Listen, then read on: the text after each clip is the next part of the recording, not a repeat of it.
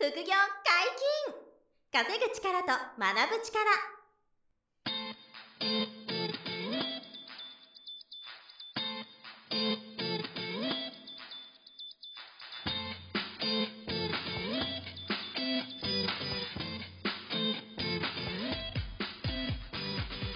この番組は稼げるようになりたいを叶える副業アカデミーの提供でお送りいたします。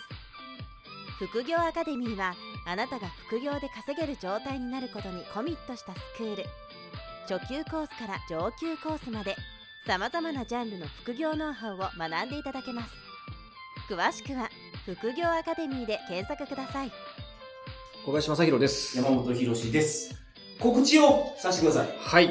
えー、2020年5月16日土曜日のはい14時から、はい YouTube 生放送で、はい副業エキスポとう。いうね、あの番組をお届けすることになりまして、そこであの私メインスポンサーを副業アカデミーがさせていただいて、はいあと MC をね、務めさせてもらうことになったんで、ちょっとそのお知らせなん小ですよ。そう、僕があの、MC をさせていただくということで、はい。登壇者がね、結構豪華でして、はいあの、元グラビアアイドルの株式投資やってる杉原杏里さん。はいはいまあ、あの、た本業はグラビアの、まあね、方でタレントなんですけど、はい副業で株式投資やってると。あとは、あの、実業家で、南原達樹さんって言って、昔マネーの虎で出られてた、はいはい社長さんなんですけどね。はい。今また経営、実業家なんですけど、まあ彼も登壇していただいたりとか、あと元プロ野球選手で、今、はい。あの、YouTuber でもあうるん。片岡さんっていう、あの、うん。元、まあ、阪神とか、はい。コロナウイルスにかかってなんかあの、治って、あ、治ったんですか？治ってですね、出ますと言っていただけて、そう。なのでまあ、そう、お休みになるかなと思ったら、はいはい。あの、今のところ登壇いただく予定なんですよ。なるほど。はい。で、片岡さんにもしていただき、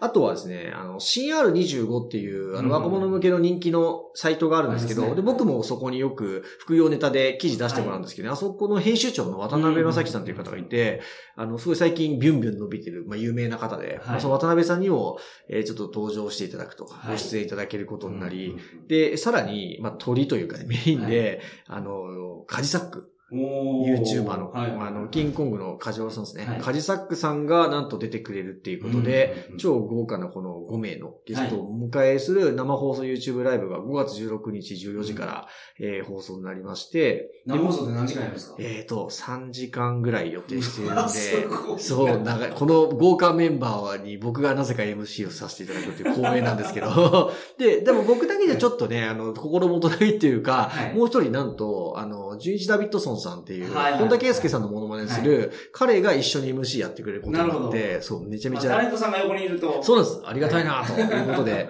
なんで、あの、ジュイジ・ダビッドさんがメインで多分お話してもらいながら、僕もこう、スポンサーとしてペラペラ喋らせてもらって、はいはい。というような感じで、あの、この副業エキスポをお届けするんで。で、あの、YouTube でぜ、あの、皆さん無料でご覧いただけるんで、あの、ぜひ、あの、ご覧いただきたいなと思ってて、まあ、ちょうど今、あの、自粛ムードというかね、ご自宅にいる方多いと思うんで、はいはい5月16の土曜日、14時から、もしお時間ある方は、えー YouTube 見ていただきたいんですけど、はいあの、副業エキスポ、うん EXPO で副業エキスポなんですけど、はいこれ検索していただくと、もう公式ホームページがあるので、ぜひそちらチェックいただきたいなと思います。漢字の副業に、はいアルファベットの EXPO。はい、そうです。なるほど。で、検索してもらえたらホームページ出るんで、はい。ぜひそこから、あの、視聴予約も、あの、入れといてもらえると、お知らせが飛ぶようになってるんで、あーいいですねはい。よければ、はいはい。あの、見生放送ではい無料で見られるんでね、はい。ご覧いただきたいなと思います。まあ、タイトル通り、副業に関することをいろいろ。そうです。皆さんがいろんな、あの、副業とか、マネタイズビジネスされてるんで、うんその辺について、こう、いろいろ聞いていっちゃうという話になりますんで、は。はいい。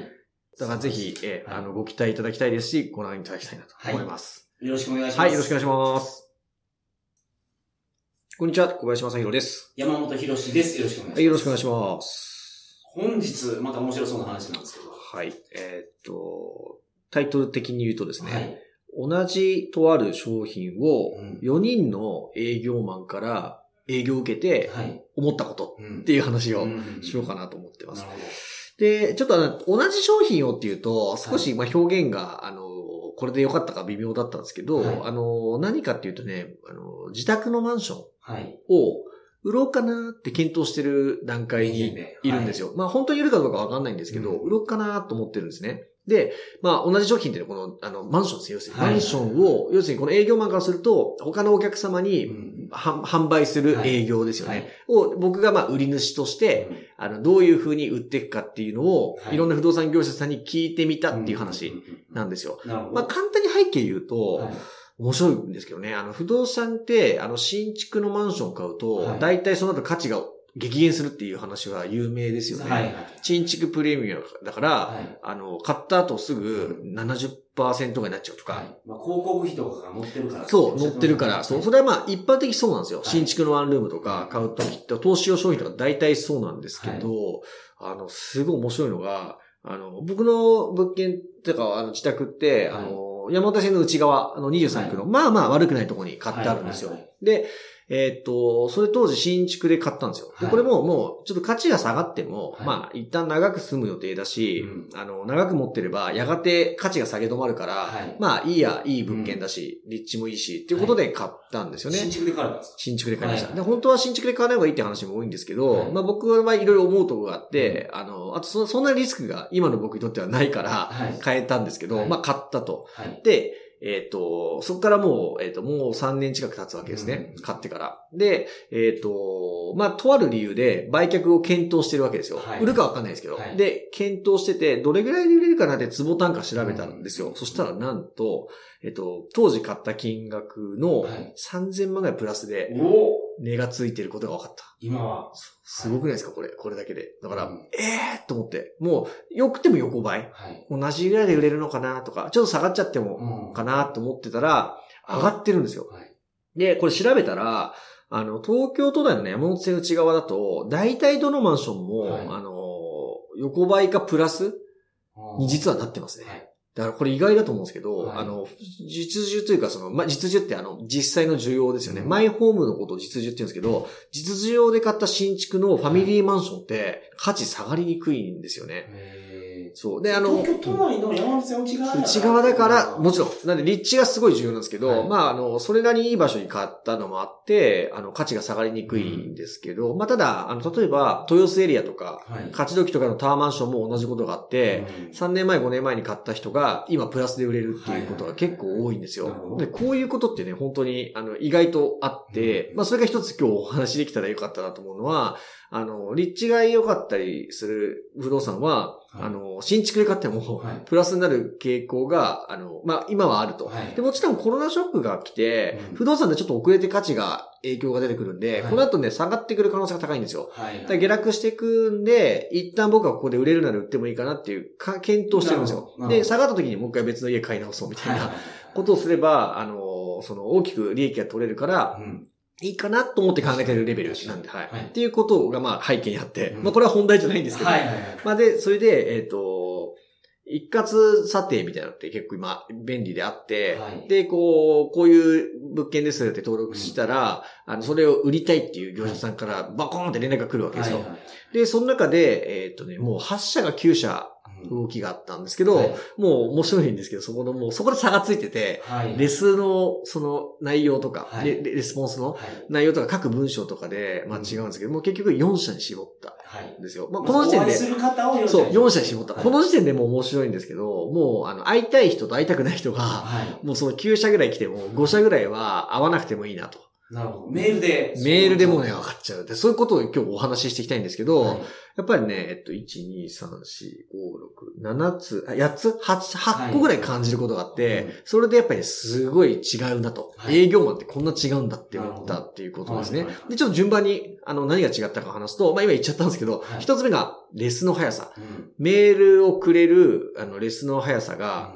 うん、あの、全然違うんですよ。はい。で、すごい人は、あの、一括査定の登録した数十分ぐらいにも連絡来るんですよね。もうすっごいスピード速い。その時点でもう全然違くて、遅い人は2日後とか。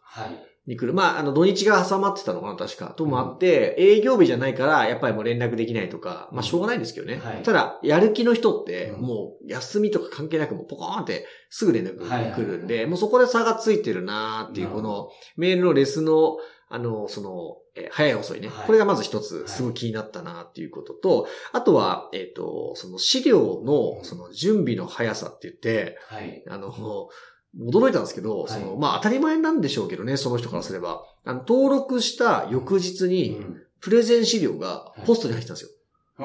ポストに？そう。ポストに、もう1センチぐらいの提案資料。あなたの物件を、こういう理由で、うちにしかできない、こういうロジックで、あの、売りますと。はい。いくらで売りますと。あだから、あの、うちにお任せください。みたいな資料が翌日にポストに入ってるんですよ。不動産の販売って、不動産売ります。うん。あの、あなたもあなたもあなたもあなたも。あ売っ、てその説明した方がいいか。ごめんなさい。そうだ。その説明した方がいいですね。はいはいえっと、一般媒介っていうものと、はい。えー専任とはい。専属専任ってこう三つあって、簡単に。で、いはい。今山本さんおっしゃったのは、一般媒介って言って、あのー複数の業者さんがうん。一斉に売って、売ってみてくださいっていうのができるんですよ。はいはいはいで、これメリットは、一気にいろんなところに拡散する可能性がある。はいはいんですよ。だからそれをやる人結構いるんですけど、これが多いですこれ。これ多いです。これ多いです。はいはいはい投資物件なんか特にこれが多いですけど、でだか、ら、同じ物件がここの不動産屋も、ここの不動産屋も扱ってる。よく見ますよね。よく見ますあの、ポータルサイトで同じ物件いろんな会社が掲載してる。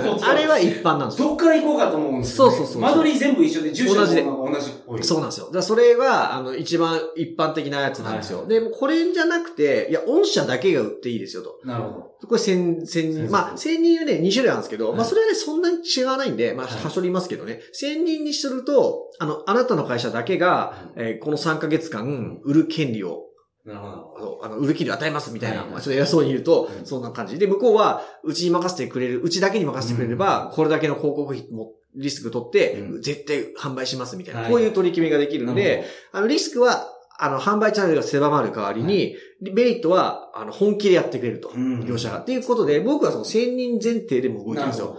1000人でやりますよって言ったら9社来たんですよ。はいはいはいそう。で、そこから4社も絞っはいて、会ってった時に、うんあの、その、資料の準備の速さに驚いたわけです。一番すごい人はもう翌日にポストに、はいもうプレゼン資料が1センチぐらいのがバコーンと入ってて、ななんだこの分厚い資料がと思ったら、あ、昨日メール来た、あの業者さんだと思って。はいだからもうね、あの、その、えっと、郵送じゃなくて、はいあのね、ポストに入れに来てるんですよ。なるほど。すごい切手が貼ってなくて、あ、これ手で入れに来てるわと思って、要は、まあ、マンション見に来てるんですよ。はい。多分、そのマンション見て、こういうマンションだなっていうのと同時に、資料を手書きの手紙添えて入れてきてるんですよ。結構不動産屋さん、それが多いなと。僕、マイホームを買うときに不動産屋さんに相談してたら、はいはいはい。そのもう、郵便ポストにそのまま来てました、やっぱり。来てました。ああ、だめやっぱそういうの、が本気だなって思いますね。ゃんとだからその販売する不動産業者さんはそれが当たり前になってんのかもしれないですね。だから会社としてそういうルールでね、やってるんだと思うんですけど、もう、それが、でもそれは、あの、その日に来てたのも1社。はいはい。4社中1社でで、ど次の日にね、もう1社来たんですよ。はい。で、残り2社はや、やんなかった。はいはい。会う日まで、会う日に持ってきたみたいな感じで、で、これもね、全然違うなーって思ったんですね。、はいい。や、その、あの、もちろんそのね、えっ、と、資料の質の良し悪しは一旦この後なんですけど、あの、その、その動きができること自体が、うんもう、なんていうんですか、その、あの、う売る、売る時もこの姿勢で売ってくれるんだろうなっていうか、はっていうのが見えるんですよ。はいだから頼もしいなーってやっぱ感じい。るんですよね。うんなるほど。そう。で、その後に、あの、資料のクオリティっていうのがあって、はいでこれもまあ、すごくて、よく調べてくるなってぐらい、1日でめちゃめちゃ調べて、はい。1センチぐらいの資料にしてこう分析してきて、うんこういう根拠と、こういうライバル物件とう、ん過去の制約事例からこういう風に売ってきますみたいなのが、がめちゃめちゃちゃんとまとまってる資料とはい、そこまでじゃない資料と、やっぱり差がついてたりするんですよ。うんで面白いなって思って、この資料のクオリティが、あの、まあ、3つ目なんですけど、はい。まあ、これも違うなと思いましたと。で、その次に感じたのが、はい。あの、あ、まあ、その4人には会うことにしてたんで、はいその会うまでの、その、段取りとか、うんあの、気遣い、はい。これも違うんですよ。はあはあはで、あの、すごい一番良かった人あ。は、はい。メールでまずすぐ、あの、問い合わせが、連絡来ますよね。はい。で、ぜひ、あの、当社でやらせてください、みたいなメールが来る文章に、いついつお会いできますか、はい。あの、面談可能な候補日を、か下記の空欄に、はいあの、3つご記入いただけたらって言って、もうそこに入れるだけで、はい。もう面談候補日が勝手に決まる、はい。あの、メールが来る人もいれば、あの、もしお会いできれば幸いです。ご連絡お待ちしてます。ぐらいで終わってるメールもあるわけですよ。あもう A さん B さんで、はい。A 社 B 社でも全然違うんですよ。は明らかに前者の方ーが、あの、話が早いんですよ。うん面談の日程を入れて返信しやすいなっていう風にするし、あとすごい行き届いてるなと思ったのは、僕は気にしてなかったんですけど、はい。そのマンションに住んでる方に、あの、あなたが売却を検討していることが、あの、バレるのが嫌な場合、あの、この、か会社でよくこの首からかけてる、会社名が書いてある、うんあれ、社員証とかの、はいあれとかセキュリティ、カードとか。セキュそうそう、セキュリティカードとはいかぶら下げてくる人結構いるんですよ。はいあれをなくして、はい。あの、伺いますので、ご指示くださいとか文章書いてあって。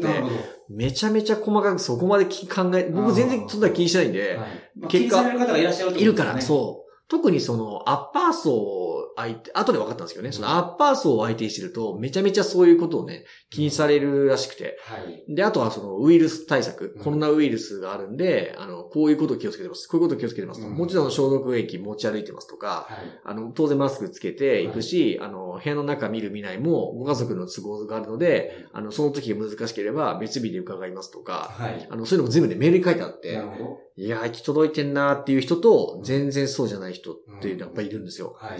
で、これも、あのーあったら比例してるんですよ、大体。うん文章のきめ細やかさが、あの、あった時も大体比例してるんですよ。はい。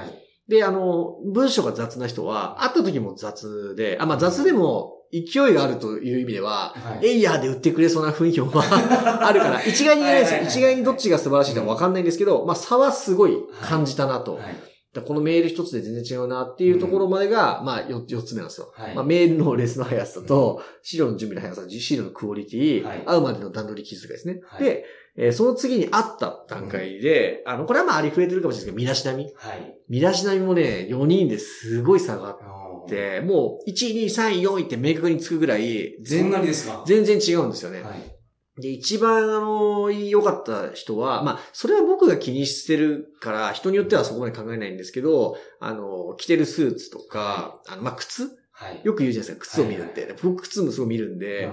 あの、めちゃめちゃちゃんと行き届いてる、あの、業者さんが一社はい。あって、そこはやっぱり、あの、すごく印象が良かったし、はい。あの、飼い主さんになってくれる人にもちゃんと接しれるなと。うん。あの、要は買う人もそれなりなんで、アッパー層だから、その人に対してもこの入れ立ちだったら決められるかなっていう人もいれば。で、最下位の人は、あの、ちょっとくたびれた、うん。あ、の、スーツで、はい。まあ、それだけでその人を見抜けないんですけど、はい。ただまあ、ファーストインプレッションというか、第一印象は全然違うんですよ、もう。なるほど。全然違うから、あ、1位の人と4位の人で、あ、もう全然1位の人に任せたいなって思っちゃうっていうか、で、その4位の人はそれに気づいてないんですよ。はい。そう僕が思ってること気づかずに、あの、今日はありがとうございますつって提案が始まるんですけど、い、はい。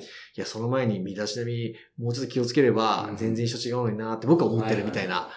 この、だ特に、えっと、この、手手元？手元の、あの、手元と、その着てる服とか、はい。えっと、靴とか、うん。カバンとか、まあ、で結構出るなと思ってて、はいそう、それがすごい差がつくなと思って5番な目。で、6番目が、あの、これは普通ですけど、トークスキル。はい。話し方うも、んあの、すごい差がありますね。はい。その、こっちがどう思ってるかっていうのを、その、ちゃんと想定しながら喋ってるうん。人と、最初から思い込みがあって、はい。こういうも、このマンションはこうだから、このぐらいでこうじゃなきゃ無理って思ってたり、こっちの背景を別に汲み取らないで喋り出す人もいれば、はなぜ僕売ろうと思ってるのかとか、うんあの、こういうことを気にされてると思うんですけどって、こう、先から先回し潰してトークできる人とで、もう全然違うんですよ。っていうトークスキルと、で、あと、あのヒアリングスキル。うんまあ、これは当たり前に必要なんですけど、僕に対しての、こはい。の、あの、ヒアリングの能力もすごい違いが出てて、えっ、と、すごいこう引き出すのが上手い人と、全然喋らせない人っていうか、はいはいはいなんていはい。うんですか、もうちょっとちゃんと質問すればいいのにな、うんもったいないな、この人、みたいなはい。感じに思うぐらい、その、ひえー話すスキルと一緒なぐらい、聞くスキル、うんヒアリングのスキルがすごい差が出てたな、っていうことがあって、なるほど。で、とどめがはい、オーラ。オーラ。いきなり、いきなりふわっとする。そう。これがとどめで、はい。まあさっきのあの、身だしなみとある程度感じるんですけど、まあ、身だしなみ、話し方、聞き方、全体で、はいあの、オーラみたいのがあって、任したいなっていう人と、うんちょっと頼りないなっていうのがね、やっぱり4人会うと、はい。明確に出る。4人中2人は任せたいなと思って、4人中2人はちょっと全然任せたくないなと思ったんですよね。そう。これはだから、その総合力みたいなもんなんですけど、はいそのオーラみたいなのを感じて、まあ、はい僕が気にしすぎたんでしょうけどね。まあでも、結果、そういうところが、あの、全部相まって、はい。その、選ばれる選ばれないが決まってるなーって思ってて、で、まあ、買い主に選ばれ、あ、売り主に選ばれる選ばれないはもちろんですけど、はいまあもっと重要なのは、買い主さんその、うん売る側じゃなくて買う側に選ばれなきゃいけないじゃないですか。そうですよね。この人から買うみたいな、はいあなたから買うってなるために、こういうの身につけてる人が、うん売っていくんだろうなと思ってて、うんで、あのー月々どれぐらい決済してるか聞いてったんですよ。はいはいはい。一人一人に。自分がどれぐらい。そう、あなたはそう、あの、今月ちなみに何件決済予定ですか？はい、まあ、嫌な客ですけどね。興味があって聞いて、やっぱり、ね、すごい人はね、10件とか。一月に。一月にマイホームの実需の、そう、決済。決済です、そう。はい、だからもう、あの、何千万とか億単位のマンションを、いや、今月10件ぐらい行ってますって、一番すごい人そんな感じ。で、あの、いまいちな人は月0か1。はい。で、3、4件が普通みたいな感じでしたね。その4人の中でも。だからそこがね、でも3、4件売るでもすごいんですけどね。はい。だから僕がなんかこう、いいなと思って呼んだ人たちは、多分大体結果出してる人だったと思うんですけど、はい、だから、あの、今月ゼロですっていう人は少なかった。いな,、い、なかったんですけど、4人にはね。だけど、その、数字にも差が出てて、やっぱり一番いいなと思った人はめちゃめちゃ売ってて、はい、この間も1億7500万の物件先週決めたばっかですとか言って、はいはい、そういうレベルの営業マンだったりして、すげえなーみたいな感じで、あの、4人あった結果、あのすごくこう、差が出てって、うん、で、なんかあのあの、神は細部に宿るっていう言葉、知ってます？か、神、神様と、神は細部に宿るって、細かい部分に宿る。まあ、職人さんとかに使う言葉なんですよ。神は細部に宿るって言って、すごい細かいところに、あの、行き届いてる人が本当のプロだったり、まあ、神、神というか、っていうことわざって言葉があるんですけど、このね、営業一つとっても、この、神は細部に宿るなって、なるほど。4人あってすぐでそう思って、まあ、どれが全部、どれが一番大事って言いづらいんですけど、はい、もう、コンタクトの速さ、うん、で、その、送るメールの内容を、はい、あとその後の、あの、動き、そのポストに投函するとかの動きとか、手紙一筆書いてるとか、うん、あの、会った時のいでたちとか、はい、あの、その話し方、聞き方、醸し出すオーラとかも全部こう含まってて、選ばれて、選ばれたり選ばれなかったりしてるなって思って、すごい面白かったんですよね。だからそれ自分も気をつけなきゃいけないなっていうこともいっぱいあって、まあめちゃめちゃ勉強になったっていう、まあそんな話なんですけどね。なるほど。神は細部に宿るなっていうのは、まあ、結構ね、言えるかなと。まあ、細かすぎて、あの、逆効果なケースももちろんあると思うのと、はい、まあその、売り主さんによっては、あの、ざっくりしてた方がいい人もいると思うんですけどね。はい、ただまあ、確率論で言ったら、うん、僕が言ってるように、行き届いてる人の方が、はい、多分数字は高いと思うので、まあそういうところを気をつけてもらうと、あの、まあ営業職に関わらずですけどね、あの、大事だなと思いましたということなんですよね。なるほど。いや、やっぱりその、すぐに提案資料ができてきて、うん、周りの物件こうです、ライバル物件こうですとか、うん、で、すごいですね。こうですとかいうのがあると、うん、それは一番信頼できるな。そう、信頼できます。全部ね、カラーコピーしてあって、細かいんですけど、はい、ケチってもないんですよ。そこにちゃんとカラーコピーでバッサーと1センチの紙を作ってて、で、まあ手書きのその手紙が添えてあって、はいで、ちゃんとこうロジック、ロジカルにね、そう説明がしてあってっていう、で、スピードが超速くてっていうのは、もう全然これで一歩、あの、こう、スタートダッシュ切れてるなって、他の人よりもね、そう、全然違うなって。まあ、会社の教育なのかもしれないですけどね、すごい、あの、すごいの、まあ、その個人の営業マンが切れ者なのか、会社としてそれができてるかわかんないんですけどね。まあ、でもすごいなって思いましたね。想定を超えてきた。そうそう、それがいいですよね。はい、こっちの想定超えてくると、はい、やっぱり、その、価値があるというか、ね、ね、お金になりやすいし、はい、ね、信用も得やすいですよね。うん、いい意味で超えていくと。いうのがやっぱり常に大事だなと思いましたね。なるほど。うんまあでも、それをとりあえずお聞きして、まだ決めてないですよね。全然、全然まだ。だから、そう、どうしようかな、みたいな感じですよ。はい。売れればね、ネタになるというか、面白いかなと思うんですけど、はい、まあ、困ってるわけじゃないから売らないで言っても、まあいいお家ではあるんですけど、はい、まあそんな感じです。なるほど。はい。わかりました。本日もお疲れ様でした。ありがとうございました。副業解禁稼ぐ力と学ぶ力、そろそろお別れのお時間です。お相手は、小林正宏と山本博史でした。さよなら。さよなら。